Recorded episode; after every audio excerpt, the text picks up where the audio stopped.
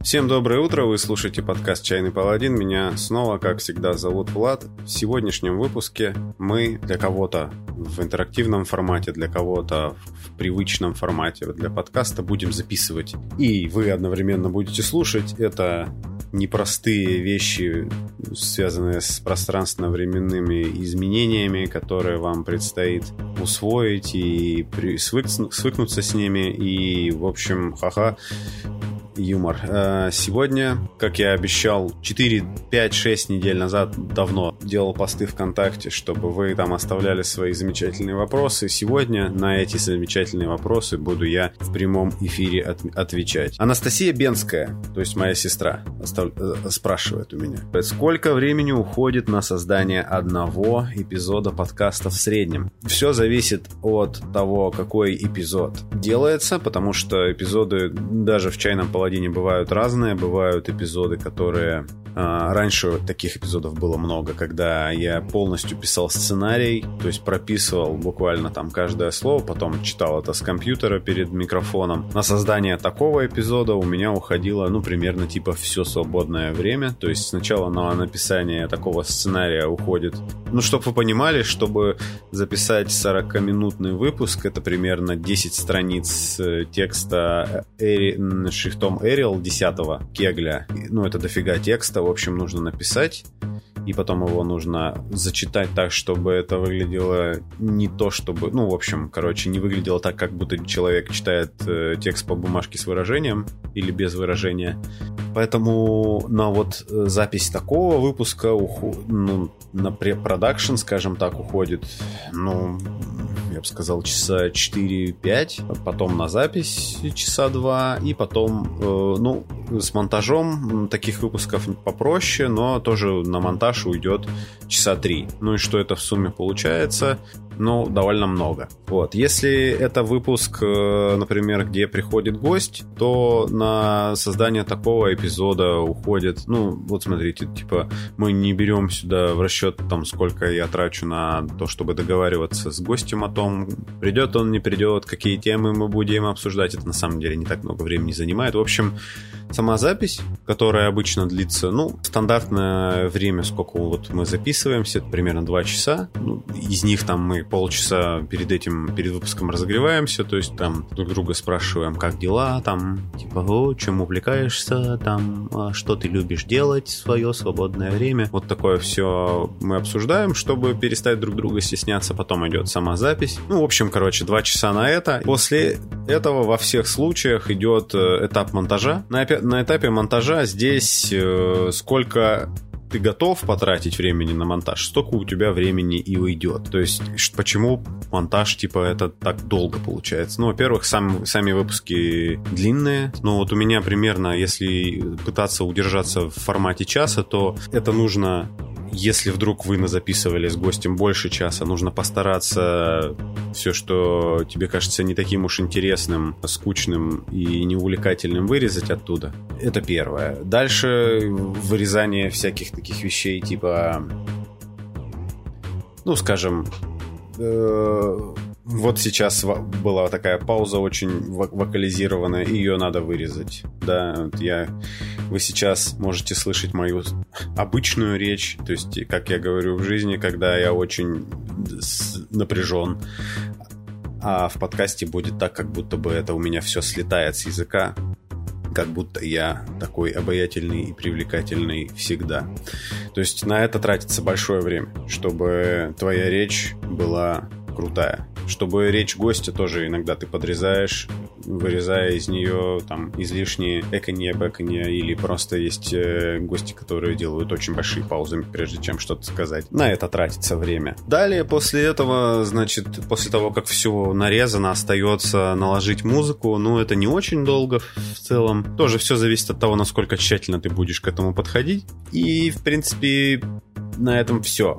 То есть, э, если ты записываешь вот стандартный выпуск э, с гостем, то, ну, я думаю, что за 7 часов э, чистого времени, да, потраченного, наверное, можно сделать выпуск. А, здесь еще можно потратить время на то, чтобы отслушать, что у тебя получилось. И если ты это делаешь, э, то это увеличивает время работы над эпизодом. Но это обязательно нужно делать для того, чтобы подкаст явно будет лучше, если кто-то его послушает перед тем, как э, его выложит, потому что там нужно будет отслушать уровни громкости, соотношение громкости речи с двух людей, если там два человека участвуют, соотношение громкости речи с громкостью музыки. В целом, насколько быстро ты начинаешь засыпать, когда выпуск начинается. В общем, вот эти вещи все. Это можно делать не обязательно одному, можно... Вот у меня есть небольшая фокус-группа, там несколько человек, которым я даю выпуски предварительно. Сейчас я завел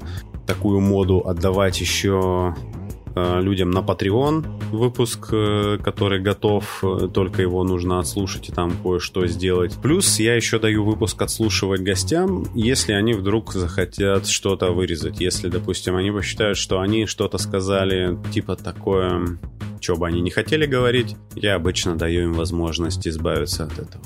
Влад Камшотский, да простит меня Господь. А, какое твое любимое аниме и почему это не Блич? Ну, значит, на второй вопрос очень легко ответить. Я не смотрел Блич, поэтому это не мое любимое аниме. Мне в юности в подростковом возрасте нравилось аниме Golden Boy, его показывали на MTV. Оно крутое. А, и, и, и оно еще... Ну, как бы это это такой не аниме-опыт, потому что ты, ты в нем слушаешь, во-первых, не оригинальную дорожку, ты слушаешь Евгения Рыбова с MTV, и он озвучивает этот мультик, и он прекрасен. Вот, из, если другое что-то пос- по попробовать то, наверное, мое любимое аниме все-таки это Акира. Потому что там все супер круто нарисовано. И очень крутой саундтрек. Акира, наверное, это прям Ух, если вы не видели, то обязательно посмотрите. Кстати, что мы забыли сделать? Мы забыли сказать, какой сегодня в выпуске чай. Ну, почти что в начале выпуска, я это попытаюсь сейчас исправить. Э, сегодня мы пьем чай Queen's Ginger Greenfield. Ничего в нем э, такого необычного нет. Единственное, что я в магазине его не видел никогда. Он мне попался, знаете, в коробка такая подарочная, где очень много разных чаев Гринфилд. И Queen's Ginger — это айва с имбирем зелен... и, и зеленым чаем. Какой он будет, классный или не очень, мы узнаем в конце выпуска, я надеюсь, если кто-то здесь еще останется. Следующий вопрос. Антон Вакулов спрашивает. «А, какие планы по подкасту держать узкую нишу или распыляться на все интересное. Значит, э, смотрите, я э, точно не являюсь подкастом про... Ну, я вообще сам по себе не являюсь подкастом, если что. В смысле, «Чайный паладин» не является подкастом исключительно про настольные ролевые игры, как можно подумать. Ну, и это отчасти моя вина, потому что я ну, как бы очень много последних выпусков были про настольные ролевки, и можно подумать, что, ну, походу, это подкаст про настольные ролевые игры. Нет, это подкаст про любые домашние увлечения, в принципе, да и про увлечения в целом. Эти самые увлечения, их будет больше. Э, тем для подкаста набирается в бэклоге. Я у себя там в книжечке записываю, чтобы мне было интересно сделать. Этого там длинный список. Э, у меня есть достаточное количество людей, которые готовы мне составить э, компанию в обсуждении этих тем. Вот, если более конкретно отвечать на этот вопрос, то вот сейчас у меня есть э, такой план, когда начнет э, подкаст выходить в новом сезоне, то у подкаста будет такой типа жесткая сетка вещания, если можно так сказать. То есть в месяц будет выходить там стандартно, да, 4 выпуска, если ничего, никто не упадет с лестницы.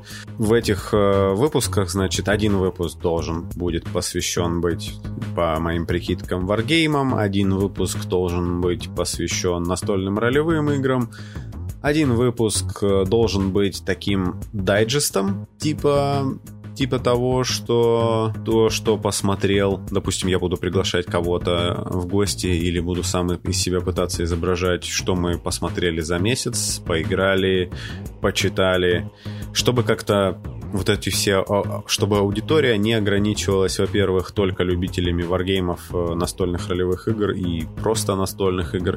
То есть, чтобы аудитория была шире, чтобы она постепенно погружалась в, это, в эти настольные дела, чтобы люди... Я уверен, что люди, которые увлекаются варгеймами, настольными ролевыми играми, увлекаются не только ими, так что я думаю, что для них это тоже в какой-то степени может быть интересно, может быть, я знаю чего-то, что не знают они, ну, типа, смотрю что-то такое, что не смотрели они, ну, в общем, вот это вот все. Я думаю, что это может быть интересно. Ну, и четвертый, значит, здесь такой момент, значит, либо оставить это под некую свободную тему, да, то есть один выпуск в месяц может быть каким угодно. Как по, каким угодно я также включаю, возможно, я возьму формат которого раньше в «Чайном паладине» не было, это обсуждение какой-нибудь темы. То есть я возьму тему какую-нибудь типа, ну, не знаю, например, так ли нужна тактическая боевка на тактической сетке в настольных ролевых играх? Наберу туда одного-двух человек, и мы все втроем сядем и дико зарубимся на эту тему. Это может быть э, тема вообще не связанная ни с какими такими нердовыми увлечениями, типа что-то ничего сейчас не нердового в голову не приходит. Ну, в общем, вы поняли суть. Вот примерно так я себе представляю подкаст на следующий сезон. Посмотрим, как оно э, будет. А тебе можно будет предлагать темы, Наталья Болдырева спрашивает. Да, темы предлагать будет можно это мы... Ну, давайте сейчас, наверное, тогда такая... Раз такая история пошла, да, темы предлагать можно. Единственное, значит, смотрите, какая ситуация. У меня сейчас есть Patreon. Это, возможно, ни для кого не секрет.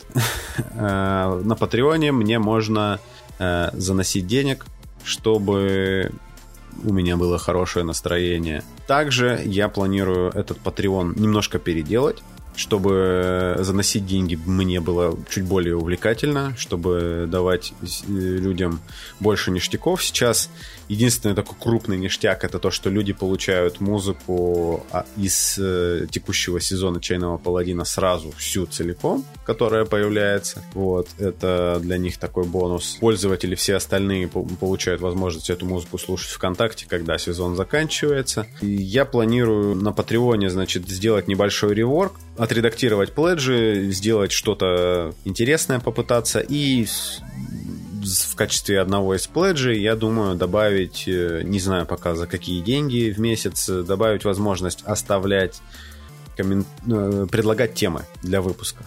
Это не единственная возможность будет предлагать темы э, для выпусков, но люди с Патреона будут иметь приоритет над людьми не с Патреона. У меня большая, большой длинный список э, тем, которые мне сейчас интересны.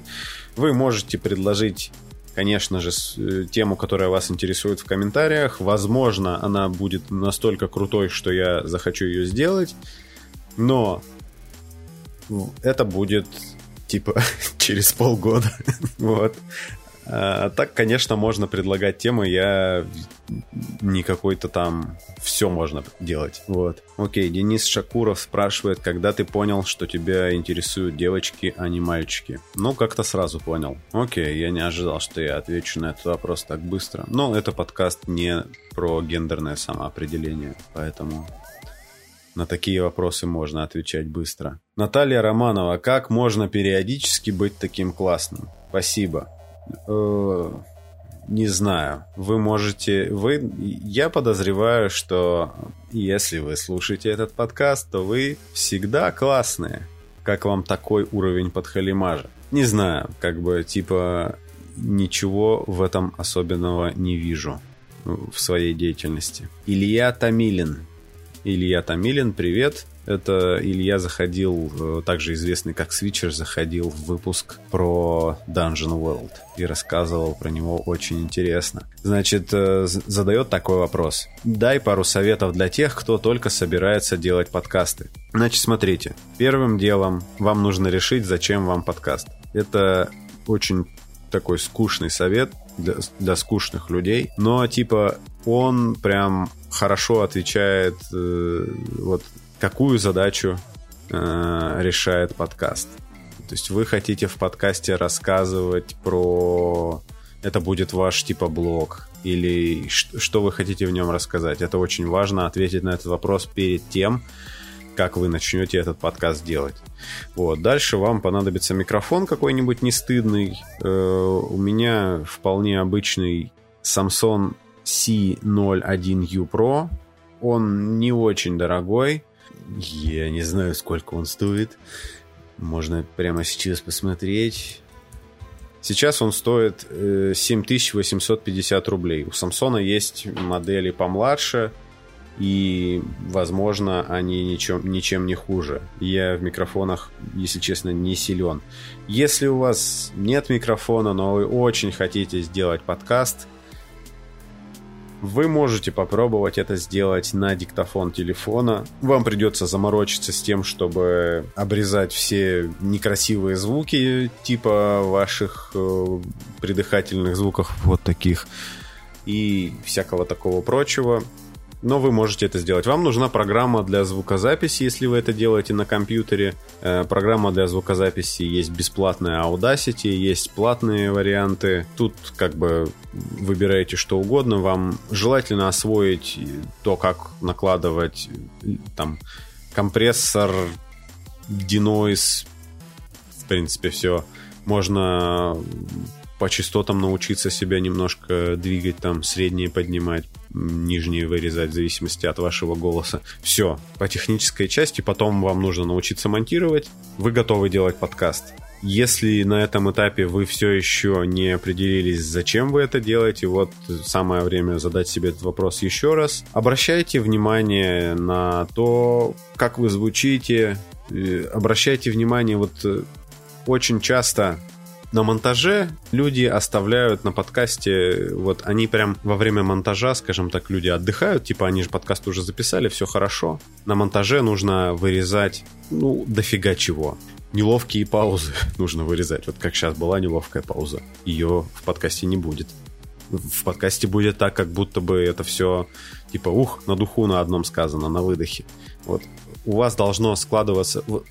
Возьмите, в общем, послушайте много других подкастов, Прежде чем, кстати, начать делать свой подкаст, хороший совет — это полюбить вообще подкасты слушать и слушать их много. Из любимых подкастов не стесняйтесь тырить фишки, и раз вы слушаете много подкастов, вы натырите столько фишек, что никто и не сможет понять, откуда вы их стырили. Потому что вряд ли кто-то слушает на, на этот момент будет слушать столько подкастов, сколько слушаете вы. И дальше пытайтесь э, делать больше, больше выходите регулярно, у вас будет много опыта. В принципе, наверное, это самые такие базовые вещи.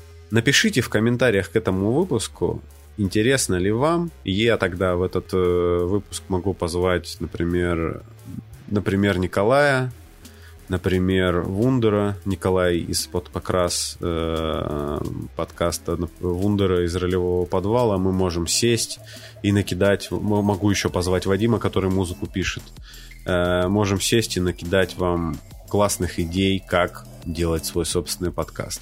Если вам будет интересно, я попробую эту затею реализовать. Иван э, Шестаков спрашивает, есть ли на примете ролевые игры на обзор. Да, ролевые игры на примете на обзор есть, причем они есть всегда. Сейчас у нас на паузе компания по клинкам.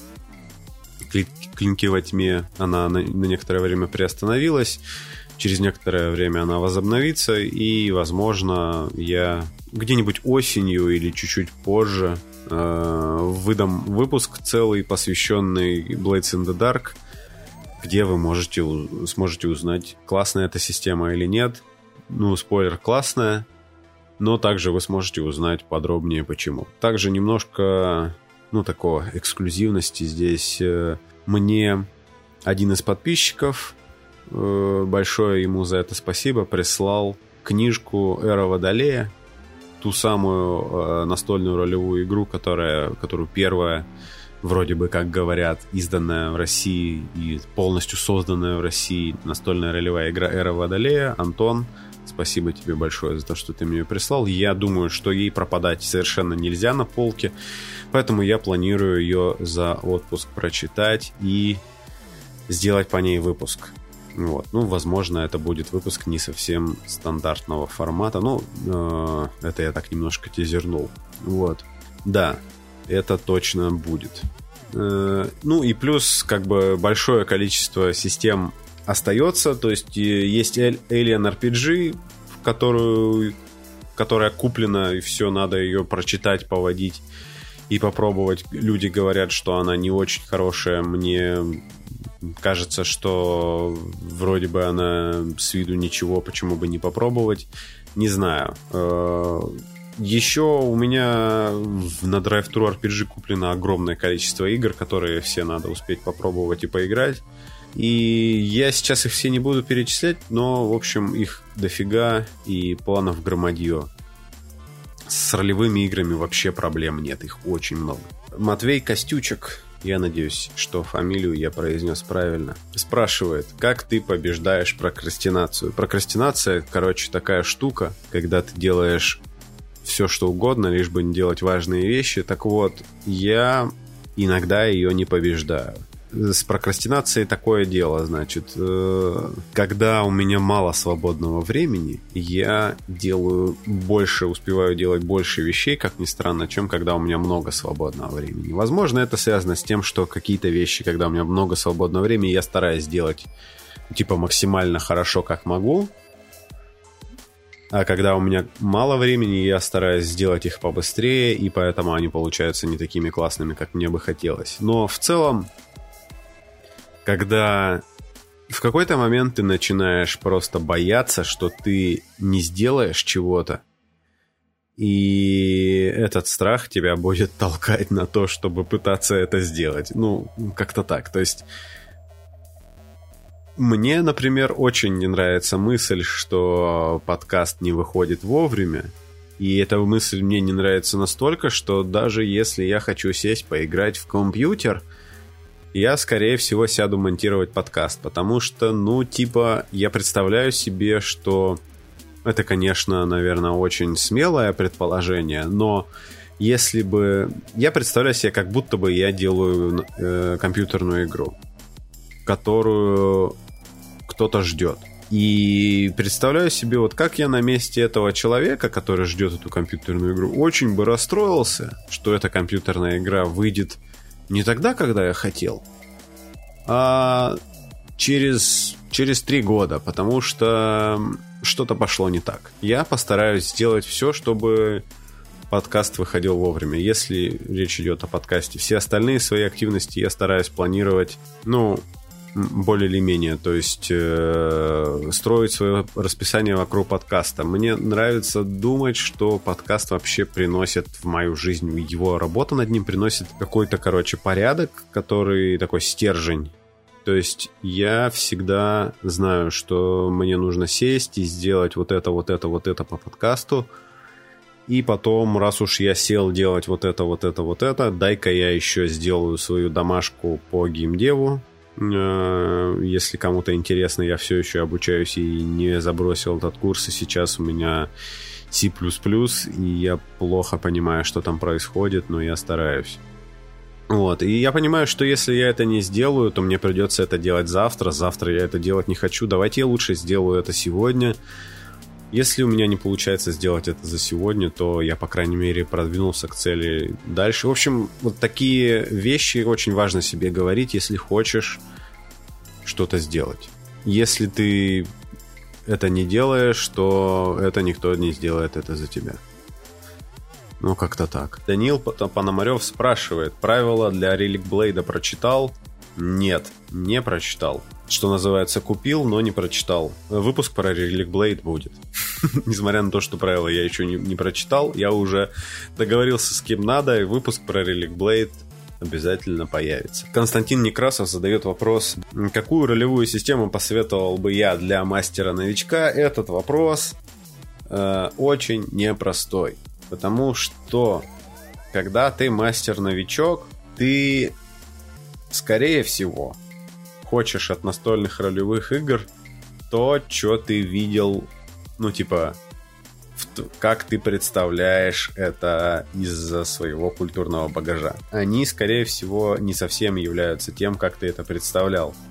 Но от настольных ролевых игр ну, в начале, прежде чем это увлечение попробовать, ты, наверное, ожидаешь, что это будет какое-то фэнтезийное приключение, и ты, наверное, думаешь, что это наиболее аутентичный опыт будет, если ты поиграешь в Dungeons and Dragons. Отчасти это действительно ну, в какой-то мере так. То есть, если ты попробовал Dungeons and Dragons, понравилось, если она тебе понравилась, ты можешь там навсегда остаться.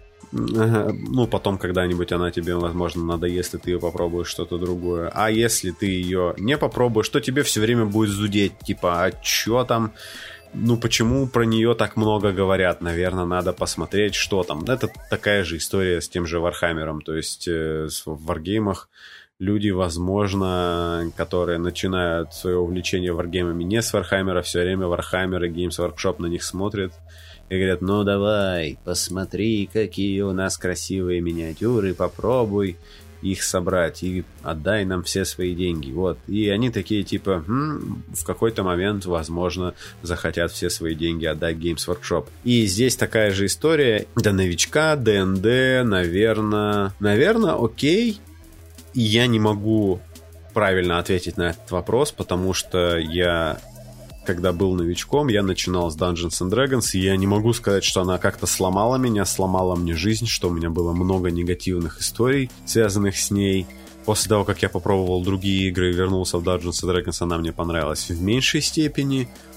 Но и ничего страшного, наверное, в этом нет. И хуже от этого, наверное, игра не стала ну, стало, наверное, если ты, ну, если ты пробуешь что-то другое, что-то, возможно, тебе перестает нравиться в этом смысле. У меня как было? Я попробовал Dungeons and Dragons, такую супер ванильную. Первое, что я попробовал в нее поиграть, это тот самый готовый модуль, который называется Руины Фанделвера или что-то такое. И он довольно нормально написан. Ты понимаешь, что ты делаешь, когда ты Dungeon Master, как тебе нужно проводить игру, вот это вот все, и какая твоя задача, и все такое прочее. В принципе, он с этой задачей справляется. А после того, как ты провел того же, да, рудники фырфырфыра, спасибо. И после того, как ты провел рудники фырфырфыра, ты уже не новичок, и дальше ты можешь выбирать свой путь сам. Ну, также из, э, ну, таких для мастеров-новичков, не знаю, э, для мастеров продвинутых новичков, вот я недавно прочитал приключение Tower of, Star, of the Stargazer, кажется, так она называется, башня звездочета, башня смотрящего на звезды. Вот, это приключение для Lamentations of the Flame Princess, игры, которая, э, ну, как бы вдохновляется, да, старыми редакциями Dungeons and Dragons, ну, так, так называемое возрождение старой школы. ОСР. Приключения это советовал э, Иван Девятка в выпуске про ОСР. Э, оно ну, типа для продвинутых э, новичков, потому что вам нужно будет, чтобы провести это приключение, сначала выбрать, в какой ретроклон вы планируете играть. Это будет Lamentations of the Flame, э, Flame Princess, это будет э, Old School Essentials, или это будет еще что-нибудь другое. Возможно, после того, как вы выберете, у вас будет э, проблема типа как его натянуть на эти, на эти самые правила. Так что это для новичков по продвинутее. Ну вот Вундер пишет, что с этим приключением надо аккуратнее. Он может у людей составить неверное неверное представление про ОСР, в частности, и про НРИ вообще. Но в каком-то смысле, наверное, не знаю, тут нужно, типа, более подробное выражение мыслей с твоей стороны. Там, типа, есть какие-то вещи, которые такие, типа, ха-ха, вот я тебе и подловил. Они там есть. Вот. Э, возможно, это не первое приключение, в, ко- в котором нужно вводить э, игроков-новичков, которые никогда не пробовали ни во что играть до этого, и они могут представлять, что все настольные ролевые игры такие. Возможно, была такая тема. Кстати, э, для мастера-новичка еще... У меня сейчас мастерский опыт довольно сильно ограничен, но я пробовал Tales from the Loop водить. Она как раз скоро должна выйти на русском языке. Мир Витька. Опа, вот у нас шутка засчитана. Э, Мир Витка называется сеттинг. Вот этот вот э, луп назвали витком. Значит, я ее пробовал еще, когда она не была переведена, естественно, потому что она все еще как бы официально нет. Э, и нормальная система, которую, в принципе, может, мне кажется, освоить любой. Вполне себе нормальные приключения стартовые, которые можно на которых можно начинать э, пробовать настольные ролевые игры. Плюс это, этой системы в том, что это не фэнтези, и ты как бы для начала понимаешь, что настольные ролевые игры это не только фэнтези. Про драконов и подземелья. Это уже большой плюс, наверное. Так что да, э, Tales from the Loop в принципе нормальный вариант, чтобы это сделать. Вот, надеюсь, что я ответил на твой вопрос, Константин Некрасов. Александр Бузуев спрашивает. Предположим, у тебя есть возможность всю ночь пить пиво и играть в настольно-ролевые игры с музыкантами, но выбрать нужно что-то одно. Что бы ты выбрал и почему? Дается три варианта ответа. Первый вариант. Играть в Mothership с группой Red Fang и пить баночное Crazy Stallion. Второй вариант. Играть в Mouse Guard с группой Queens of the Stone Age и пить бутылочная Богемия. Третий вариант. Играть в City of Mist с группой Royal Blood и пить э, Heineken с шотом бурбона. Если пить Heineken с шотом бурбона всю ночь, ты не очень много успеешь сыграть, скорее всего. Этот вариант можно сразу отметать. Кроме того, группу Royal Blood я не очень люблю. Вот, у нас остается два... Непростой выбор играть в Mothership с группой Red Fang. Э, пиво для меня здесь принципе, его будет, наверное, столько, что будет уже неважно, какое пиво вы пьете, поэтому вообще странно, да, что мне задают вопросы про пиво, ведь это подкаст «Чайный паладин», ну ладно. Итак, мы играем в Mothership с Red Fang или мы играем в Mouse Guard с Queens of the Stone Age. Выбор непростой. Queens of the Stone Age — это, типа, величайшая группа и одна из моих любимых — Обе эти системы, я про них только слышал, про Mothership и про, про MouseGuard. Обе они мне интересны, не знаю, что выбрать. В данном случае я бы ответил, что я бы поиграл скорее в Mothership с группой Red Fang, потому что мне кажется, что группа Red Fang более клевые ролевики, чем Queens of the Stone Age, потому что Queens of the Stone Age, они такие больше, типа, они не похожи на людей, которые увлекаются настольными ролевыми играми. Я знаю, что это навешивание ярлыков, но я не могу себе представить, что Джош Оми сидит и играет со мной, со мной в Маусгард. Чуваки из Red Fang, которые играют со мной в Mothership, и мы вместе боимся некроморфов, это я могу представить. Но среди этих трех вариантов не было варианта играть с группой Мастодон, которая, ну, basically лучшая группа на планете. И поэтому этот вопрос не без изъяна. Антон Прохоров э, спрашивает. Черт, я каждый вопрос, получается, начинаю с этого, да? Э, можно ли считать стратегическую игру ролевой, если игроки отыгрывают правителей с полным погружением? Можно считать э, стратегическую игру ролевой. Значит, вы определитесь, в какую игру вы играете. Вы играете в стратегическую игру, значит, это стратегическая игра. Если вы играете в ролевую игру, вы по-прежнему играете в стратегическую. Ну, в общем, вот э, с этим моментом нужно как-то осторожнее. То есть вы двигаете солдатов по полю боя, или вы отыгрываете то, как вы сидите за столом и типа куртуазно ведете беседы и заключаете династические браки между собой 4 30-летних человека. То есть вот э, опять же, стратегическая игра какая? У нас э, когда-то давно э, была такая затея играть в Disciples 2 и друг другу говорить, отправлять в чате, значит, э, ну, типа, князь демонов отвечает э, великому рыцарю имперскому, что очень недоволен его действиями на севере, потому что пшеницу пожрал долгоносик, например. И, и вот является это ролевой игрой ну, наверное, нет. То есть это стратегическая игра, по-прежнему это та же самая Disciples, это не перестает быть ролевой игрой, не знаю. Но у меня есть идея получше для Антона Прохорова. Есть такая штука, которая называется штабные игры. И сейчас похоже, что в них никто не играет. Но э, я однажды читал статью, когда мне было очень мало лет, и практически ни, нифига не понял в игромании про эти самые штабные игры.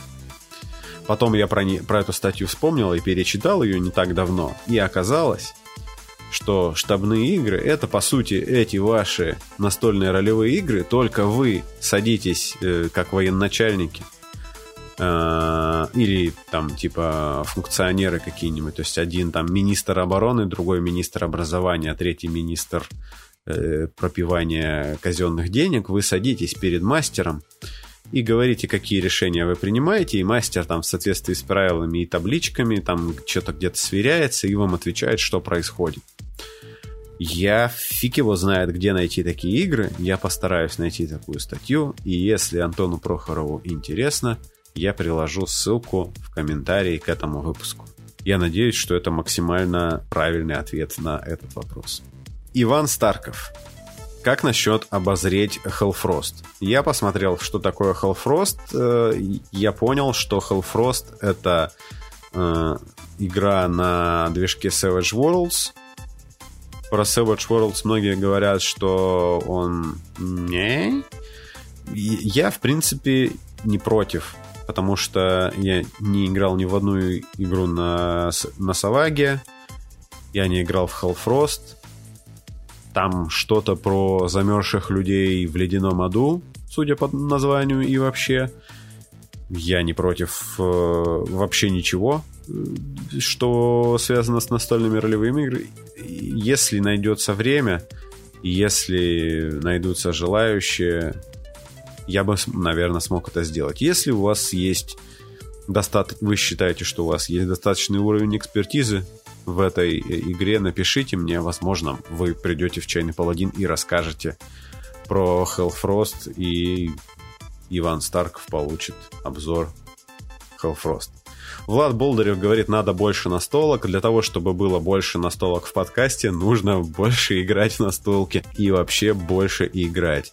И АОСа. Выпуск про АОС будет, когда я э, от, открашу свою армию рыбных эльфов. И я заканчиваю сейчас отряд базовой пехоты второй. Но я уже крашу гораздо быстрее, чем раньше, так что выпуск про ОС, у него даже вполне себе есть шанс выйти. Вот. А чтобы было больше настолок, напишите, хотите ли вы, чтобы это были настолки, которые доступны типа на русском языке, доступны всем, про которые говорят все, или это должны быть вам интересно знать про настолки, про которые не пишут настольные блоги. Хотя я не слежу за настольными блогами, поэтому, возможно, здесь будет небольшая накладочка. Ну, в общем, в любом случае я буду играть на столки, которые у меня есть, и рассказывать я буду тоже про них. Но, типа, э, возможно, про какие настолки вы хотели бы узнать. Вдруг у меня такая есть. Я не очень, сразу оговорюсь, я не очень люблю данжен кроулеры разные, типа Десента или Глумхейвена. Поэтому вряд ли она э, такие настолки будут. Но у меня есть, э, например, из crawler ов игра про э, Dark Souls. И когда-нибудь выпуск про Dark Souls будет. Возможно, там будет э, не только эта настольная игра, но и Dark Souls в целом. Посмотрим. Так, Юрий Новиков спрашивает, какую подготовку, кроме заваривания чая и проверки звука, ты обычно проводишь? Самый большой памятный фейл во время изготовления подкаста. Подготовку, кроме заваривания чая и проверки звука. Ну, в первую очередь, э, когда я делал выпуски с э, полностью написанным сценарием, я очевидно, писал сценарий. Это занимало очень много времени, поэтому я от этого отказался и вряд ли к этому вернусь. Ну, посмотрим, не, не знаю, не, буду, не будем загадывать. Кроме этого, в подготовку, наверное, входит нахождение, поиск, поиск человека, который будет э, в выпуске гостем, если этот выпуск гостевой. Соответственно, обговаривание с ним всех тем. Э, иногда мы предварительно созваниваемся, чтобы ну, там, типа, за неделю, за две до того, чтобы записать выпуск, чтобы, ну, типа, просто познакомиться там и оценить, какие ожидания у меня или у гостя от этого выпуска. Так, например, мы делали с подкастом «Нейрочай». Кстати, как вам? Напишите под этим выпуском что-то мало комментариев. Вы что, не хотите слушать подкаст про нейронауки и свежие сериалы, и не очень свежие? Ну, как-то это меня немножко расстраивает. Выпуск вроде бы получился неплохой. Ну, это вот обычная такая э, стандартная история. Так, перед непосредственно перед зап э, записью я ничего не делаю. Я, правда, я только завариваю чай и проверяю звук. Самый большой памятный фейл во время изготовления подкаста связан как раз с тем, что я не проверил звук. Дело в том, что один из выпусков э, подкаста я должен, ну, я собирался записать в Москве. Э, для этого я поехал. Ну, не специально для этого. Так получилось, что у меня совпала командировка в Москву, и я решил в Москве с кем-нибудь записать выпуск. Взял с собой ноутбук, взял с собой микрофон, познакомился с Александром Кондратенко, и мы с ним вместе сидели в кафе и записывали выпуск по древнюю, про древнюю механику на один микрофон. А потом оказалось, что этот микрофон у меня был подключен, но в, ауда... в Audition, где я писал этот выпуск, стоял э, в настройках другой микрофон, микрофон от ноутбука, и в результате звук был полное ужасное нечто. То, что слушать, слушателю нельзя, короче, давать такой звук, было принято решение записывать этот выпуск заново. Вот это, наверное, самый большой фейл. С тех пор перед записью я каждый раз проверяю, что в настройках какой микрофон стоит. Вот так вот. Кстати, еще один совет для людей, которые записывают подкаст, кроме того, чтобы всегда проверять, какой микрофон у вас стоит в настройках, пишитесь в наушниках. Если вы, например, с кем-то разговариваете, чтобы звук человека, который идет из колонок, не ловился микрофоном. Это очень важно. Вам потом придется это все вырезать. Александр Картоев. Э, ситуация следующая, пишет Александр Картоев. Грянул апокалипсис, и ты должен спасаться, но с собой ты можешь унести лишь один варгейм, одну ролевую систему и одну настольную игру. Сможешь назвать их? Это интересный вопрос. Сможешь ли назвать? Так.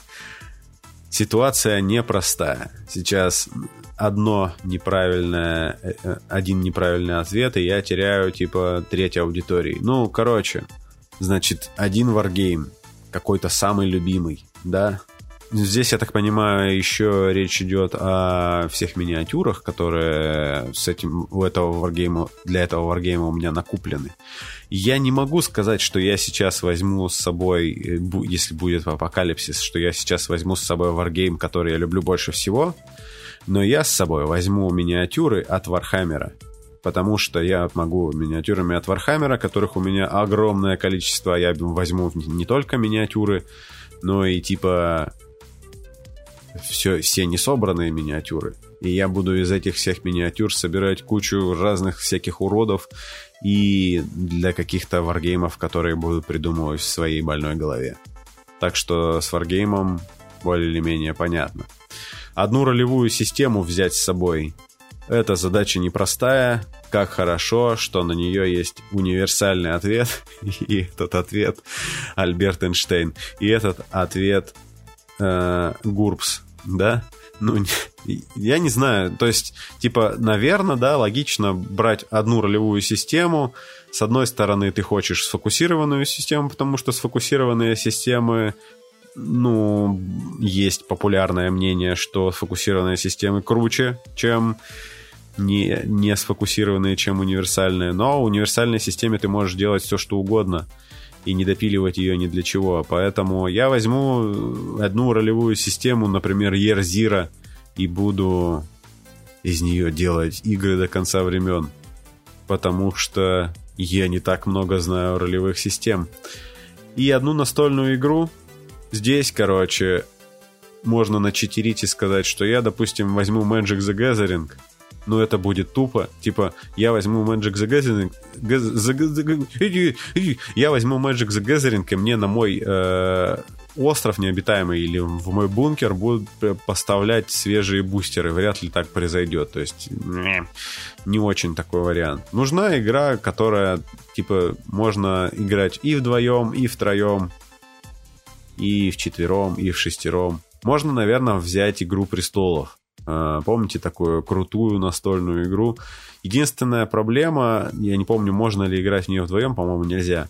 Единственная проблема с ней то, что если вы типа сидите в бункере и играете в настольную игру престолов, возможно, вы э, ну, поругаетесь. И особенно если люди не умеют проигрывать. Ну, вы сядете играть с не настольщиками. Вот. А, Влад Болдырев спрашивает, на балконе ли я. Нет, но балкон сзади меня. Вот там сейчас э, находится мой балкон. И Влад Болдырев также резонно замечает, что он бы с собой брал ружье и собаку с плащом. Собака с плащом, собака в плаще – это лучшее, что ты можешь взять с собой, кроме ружья. К сожалению, Александр Картоев не дает мне такой возможности. Он предлагает мне брать один варгейм, одну ролевую систему и настольную игру. Места под ружье и собаку с плащом в инвентаре нет. Я советую, если настолку только одну брать, то брать 7 чудес. В нее можно играть составом от 2 до 7 человек. Почему бы и нет? Мне нравится еще Seasons. Но она нравится не всем моим друзьям, к сожалению. Следующий вопрос от Александра Бузуева. На твой взгляд, какому советскому мультфильму нужен свой варгейм и почему? Такой, чтобы было бы интересно красить миниатюры и играть международные турниры. Назови три возможные причины, почему этот варгейм мог бы составить достойную конкуренцию нынешним тайтлам на рынке, а также почему именно с этого варгейма новичкам было бы проще попасть в хобби. Ну, нифига себе вопрос для Александ... от Александра Бузуева. Значит, дело какое? С советскими мультфильмами... Почему по советским мультфильмам нет варгеймов? Ну, возможно, что есть, просто я, типа, плохо о них знаю. Насколько я знаю, вот э, в Советском Союзе не снимали, типа, мультфильмов про экшен-хиро, э, всяких, да, геро- героев-боевиков, и, ну, типа, не было мультиков, э, как Трансформеры или Джай Джо, там вот то, что выходило в США, когда им нужно было продавать игрушки. Тут типа таких мультиков, которые сейчас, наверное, будет там Warha... Э, Games Workshop делать по Warhammer, чтобы продавать своих пластмассовых чуваков. Поэтому э, здесь я думал над этим вопросом. Э, конечно же, по Винни-Пуху, э, замечает Влад Болдырев. Но какому советскому мультфильму именно нужен свой варгейм, я не знаю. То есть советские мультфильмы прекрасно живут без варгеймов по ним. Но по каким советским мультикам можно было бы сделать варгейм? И я думаю, что таких мультиков два. Первый — это «Тайна третьей планеты», потому что это sci-fi такое типа ретро-научная фантастика. И там, наверное, мог быть, э, можно по нему сделать варгейм, можно даже, я не знаю, происходят ли войны в этом мире, там, по-моему, довольно такое светлое, крутое будущее, в котором все хорошо. Там можно сделать скирмиш варгейм, который завязан даже не больше про сражение, а, например, один игрок играет за ученых, а другой э, занимается тем, что является пиратом космическим. А третий, не знаю, третий сидит на планете э, железяка и пытается восстановить э, свою, свою цивилизацию роботов. А четвертый игрок, э, точнее, четвертый, пятый, шестой игрок все одновременно играют за громозеку, например. По-моему, неплохой вариант. Тайна третьей планеты, в принципе, можно из этого сделать теоретический варгейм. Но именно не как военную игру, а как э, игру с миниатюрами, э, где нужно двигать миниатюры, и они, э, ну, их положение на столе что-то там на что-то влияет. Я думаю, что можно. Кроме этого, советский мультик, по которому можно сделать варгейм, это «Остров сокровищ». Тот самый, который с кучей крутых песен, где, э, ну, остров сокровищ, тут все понятно. Тут есть э, пираты, которых много, и есть команда э, с Джимом Хокинсом, э, доктором Ливси. Не дай бог сейчас неправильно назвать чье-то имя, меня сразу закидают чем-нибудь. Короче, Трелани и всеми вот этими чуваками. И они, одни ищут сокровища, другие тоже ищут сокровища и не дают другим искать сокровища. Так что, да, это хороший вариант. Чтобы интересно было красить миниатюры и играть международные турниры, значит, этот Wargame был популярен типа за пределами России. Остров сокровищ, наверное, имеет больше шансов, потому что все-таки Стивенсон, международно известный автор, по нему сделали Wargame по какой-то причине. Э, ну, на, на, наверное, почему нет? Вот. А Тайна третьей планеты, ну, советский ретро-сайфай тоже достаточно интересная тема. Э, три возможные причины, почему этот Wargame мог бы составить достойную конкуренцию нынешним тайтлам на рынке. А также, почему именно с этого Wargame новичкам было бы проще попасть в хобби. Ну, новичкам было бы проще попасть в хобби с этого варгейма, наверное, только потому, что они смотрели этот мультик в детстве. Или, типа, ты посмотрел мультик и знаешь большую часть сеттинга. И тебе просто посмотрел мультик, можно купить миниатюры и начать играть в этот варгейм. Логично? Да. Три возможные, Три возможные причины, почему этот Маргейм мог бы составить достойную конкуренцию, я называть не буду, потому что три причины это слишком много. Но, возможно, в качестве сильных сторон такого варгейма я бы назвал э, ну, и тот, и тот это будет скирмиш. Наверное, если он производиться будет на территории России, это будет не очень дорого. Э, и, ну, там, типа, демпинг, шмимпинг, я не очень разбираюсь в экономике и знакомый сеттинг со стороны Стивенсона про пиратов.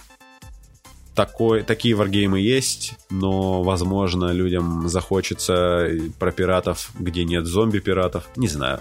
Советский ретро-футуризм всегда популярно. Мне кажется, что такого точно нет.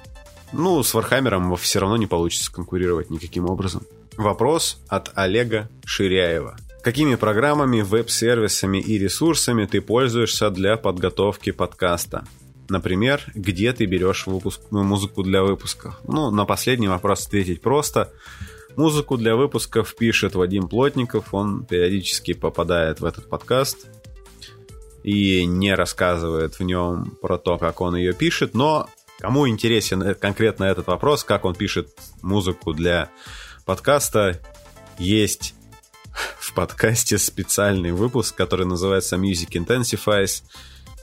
Там Вадим об этом рассказывает. Э, музыку для выпусков можно... Ни для кого не секрет, что в подкастах сейчас и в видео на ютубе нельзя использовать э, музыку, защищенную авторским правом, и это проблема. То есть у вас остается вариант либо писать музыку самому, либо просить кого-то, чтобы он написал музыку для вас. В моем случае, э, когда у меня еще не было записей от Вадима, я просто э, в гугле в поиске писал royalty free music, он мне давал сайт, на котором была музыка, музыка, которая не обременена никакими роялти, и я брал музыку оттуда. Там не очень большой выбор, но этого достаточно. Там обычно какой-нибудь джазец такой, типа, чтобы быть э, таким крутым винтажным чуваком, вы можете найти. Вот, какую-то простецкую электронную музыку тоже. Так что это вот, например, сайты с royalty, royalty-free музыкой. Это первое. Э, веб-сервисами. Значит, э, для хостинга Многие используют Анкор. Это, наверное, сейчас самый популярный хостинг для подкастов. Если кто не знает, у подкастов есть такая штука интересная, то, что они не находятся на одной платформе, в отличие от видео на YouTube, которые находятся, очевидно, на платформе YouTube. Ты просто заходишь на YouTube и заливаешь видео. Ну, там это, возможно, не так просто, как мне это представляется, но, значит, э, подкаст он находится физически только в одном месте. Из этого места берется RSS-лента и отправляется в iTunes, Google подкасты, Яндекс Музыку, в ВК только можно загружать подкасты ну, это одно из исключений. Туда можно загружать подкасты физически, и даже вроде бы можно, чтобы ВК генерировал RSS и раздавал на все остальные платформы. Этой функции ВК я не тестировал. Но в моем случае, значит, я советую всем, кто начинает попробовать сервис Anchor, насколько я знаю, им пользуются чуваки из-под покрас. Э, у меня ситуация другая. Я про Анкор, когда подкаст запускал, не знал, поэтому я поднял сайт на WordPress, и у меня есть сайт, с которого раздается RSS. Вот. Это было для меня, как человека, который в этом ничего не понимает, очень тяжело, но интересно. Нет, это было всю дорогу больно. Вот. Э, что еще? Э, программы, какими программами я пользуюсь. Значит, раньше я пользовался Audacity, она бесплатная. Сейчас я пользуюсь Audition. К сожалению, она платная. И это вот одна из тех вещей, за которые я пока не готов платить. Она очень дорогая. Наверное, нужно рассмотреть возможность, чтобы пользоваться чем-то бесплатным, или, ну, за Audition просто там надо платить подписку, насколько я помню. Это что-то там вообще страшные какие-то деньги получаются. Наверное, надо найти какой-то альтернативный вариант. Вундер, э, например, э, пользуется рипером и прекрасно себя чувствует.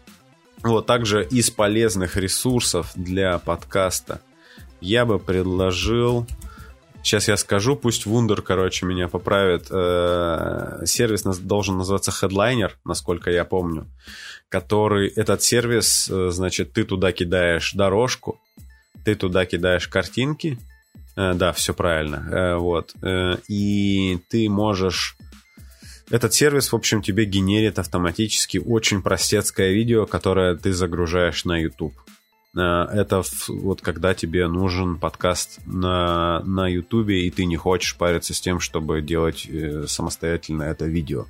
Вот там же так, там также есть прикольная функция, то, что голос э, ты преобразуешь в такую типа вейформу, которая да да да да да осцилляция такая смешная анимированная. Вот это можешь делать, и это смотрится эффектно и придает твоим выпускам выхолощенности и красоты.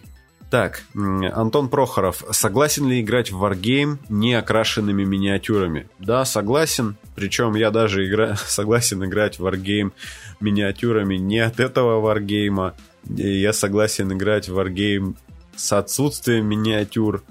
Это, возможно, сейчас кто-то хватается за сердце, но я люблю пробовать новые варгеймы, невозможно попробовать новый Wargame, если, ну, если ты, короче, предварительно не купил себе армию и не открасил ее. Поэтому нет. То есть и открашенные миниатюры, если ты в Wargame, типа, хотя бы, ну, сколько занимает времени открасить одну армию? Я думаю, что для человека, который ходит на работу, около года.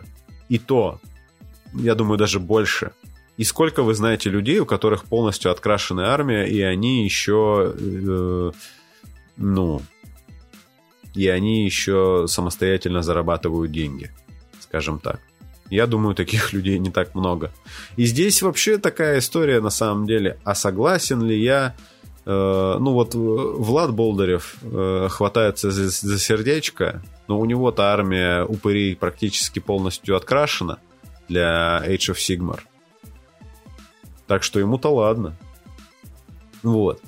Э, так что, не знаю, здесь вообще тонкая грань. То есть э, полностью неокрашенные миниатюры это, конечно, плохо.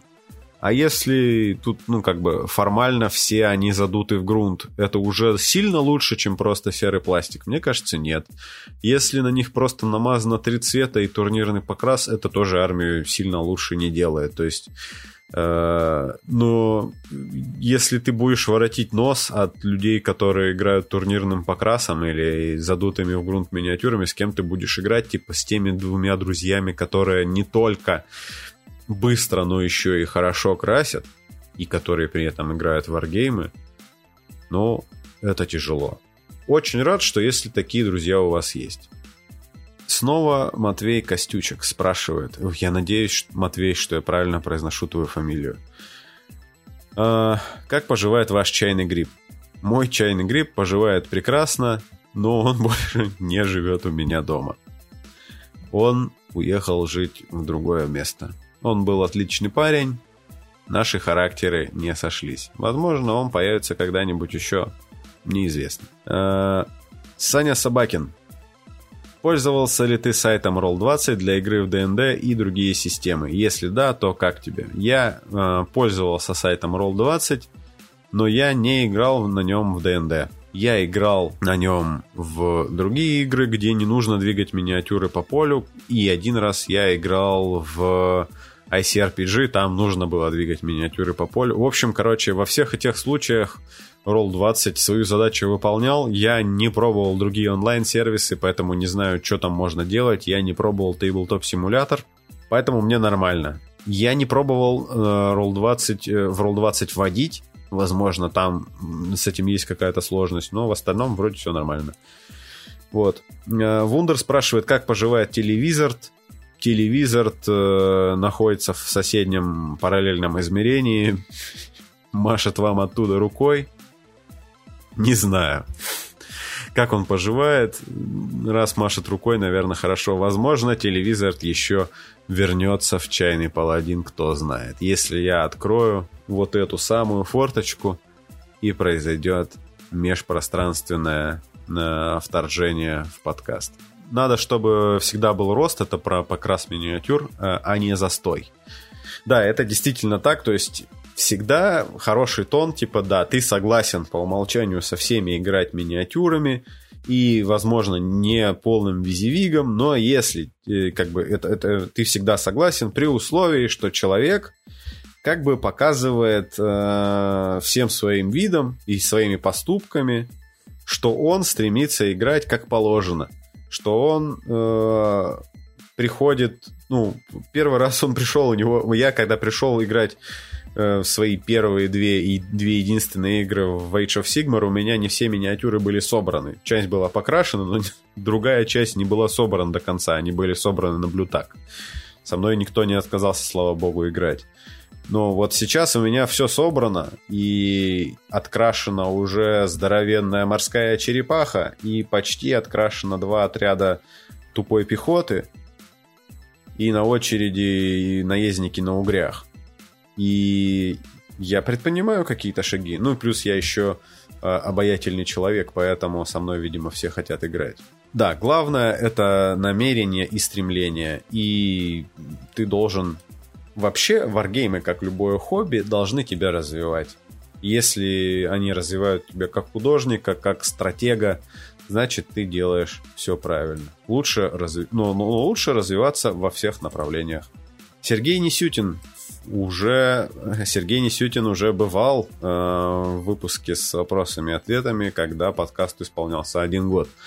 Приветствую. Услышим продолжение о ККИ, ККИ коллекционных карточных играх и МТГ. Зря что ли МТГ живет 30 лет. Услышим ли мы поподробнее о Батлтехе и как вариант для подкаста прохождение одиночной книги приключения. Будет ли серия, посвященная Shadowrun? Сразу много вопросов. Значит, про продолжение про ККИ. У меня про коллекционные карточные игры. Можно попробовать. Э, напишите, насколько вам понравился выпуск про мертвые живые карточные игры. Я подумываю не знаю, про Android Netrunner рассказать подробнее еще раз. Я тогда допустил несколько ключевых ошибок и не сказал про то, что Android Netrunner сейчас, несмотря на то, что это мертвая игра, она поддерживается сообществом, причем очень неплохо там выходят новые карты. Э, вот, об этом я не рассказал, к сожалению. Ну, напишите, насколько вам это интересно. Про МТГ выпуск запланирован, я, наверное, его сделаю. Естественно, сам я в МТГ, ну, не естественно, в МТГ я сам не играю, но есть э, у меня в окружении достаточно компетентные люди, которые могут про МТГ рассказать. Так что, ура, выпуск про МТГ будет. Выпуск про Battletech э, тоже будет я нашел человечка, который про него готов рассказать. Как вариант для подкаста прохождения одиночной книги приключения. Значит, у меня в подкасте один раз была э, книга, ой, была игра э, The Quill, где ты пишешь письма воображаемым собеседникам. По-моему, тот выпуск не очень всем зашел, э, поэтому не знаю. Я на самой, на, на заре подкаста пытался проходить э, книгу-игру колдун огненной горы. И я так понял, что это не сильно много кому зашло. Вот, э, не знаю, возможно, для подкаста это не супер вариант, но если хотите, мы можем попробовать замутить стрим, на котором я буду проходить книгу «Игру приключения». Напишите в комментариях, если вам это интересно. Вот. Э, будет ли серия, посвященная Shadowrun? Не знаю. Э, я в Shadowrun не шарю. Если найдется человек, который шарит в Shadowrun, и он захочет рассказать про Shadowrun в чайном паладине, я абсолютно не против. Пишите мне. Я попробую что-нибудь с этим сделать. Вот. Опять-таки, по Shadowrun есть проблема, что если делать выпуск по Shadowrun, то можно нарваться на людей, которые лучше всех знают эту вселенную и эту систему, и, возможно, мы допустим какие-то ошибки. Поэтому нам нужен эксперт с мировым именем по Shadowrun. Если такой имеется, напиши мне. Мы сможем что-нибудь придумать вместе. Кстати, мне еще интересно, как вам вообще формат стримов? Что бы вы хотели, если бы я занялся стримами? Что бы вы хотели видеть на этих стримах? Так вот, короче, первый вариант — это я мог бы попробовать на стримах читать книги. Как вам такое? Вы бы стали такое смотреть, если бы кто-то на стриме читал книги? Я не супер круто умею читать книги, но э, хотел бы попробовать. Вот. Э, под вариант это на стриме попробовать э, читать слэш играть в книгу-игру. Как бы оно вам было классно или нет, тоже типа пишите в чате. Я надеюсь, что э, кто-то, ну, в общем, что вы не отвалились еще. Э, значит, я думал о том, чтобы проходить видеоигры на стримах, но для этого нужно посвящать этому существенное количество свободного времени. То есть игру одну проходят за, ну, типа, сколько там игры сейчас сингловые? 20 часов, и для, и для этого заводить стрим. Короче, ну его нафиг. Я вот для этого, для этих целей есть э, мой потрясающий товарищ Андрей Пехота, который проходит игры на стримах. Подписывайтесь на канал Андрея Пехоты я скину ссылку на какое-нибудь его видео. Также есть э, среди друзей э, подкаста стример Cyber Preacher. Это Николай из Метод Коломбо. Он проходит тоже старые игры. Ну, такие относительно старые, типа двухтысячных. Э, также на стримах я мог бы, э, наверное, играть в настольные ролевые игры, которые предназначены для одного человека. Можно попробовать сыграть One Page Dungeon. Пишите, как вам такое интересно или нет. У нас на самом деле остался один вопрос. Так, Александр Бузуев, третий вопрос за сегодня. Все-таки пора уже раскрыть тайну. Крепится ли как-то микрофон к шлему, да? Ну, то есть, понятное дело, что, наверное, для людей люди ассоциируют они считают, что Чайный Паладин — это я, я не Чайный Паладин, подкаст называется Чайный Паладин, меня зовут Влад. Ну ладно, э, видимо, здесь нужно остроумно отвечать. Крепится ли как-то микрофон к шлему? Нет, я, я снимаю шлем э, перед тем, как что-то записывать, потому что иначе этот э, выпуск бы звучал так, как будто бы, ну, типа там было мега-эхо, да, и было бы... М- разговор из ведра. Так что не очень понятно. Является ли микрофон богоугодным оборудованием, разрешенным архиепископом, или в этом что-то от лукавого? Конечно, является. Э, всеми. Э, архи... архимандритами и архиепископами всеми этот микрофон разрешен. Приходится ли записываться через молитву и говорить в пламя свечи? Ну, понятное дело, перед молитвой, э, перед, перед записью всегда произносятся молитвы, там, значит, окропляется святой водой все оборудование, потом вся эта святая вода выжигается святым огнеметом, ясно дело. Как на постобработке убирается клацанье доспеха?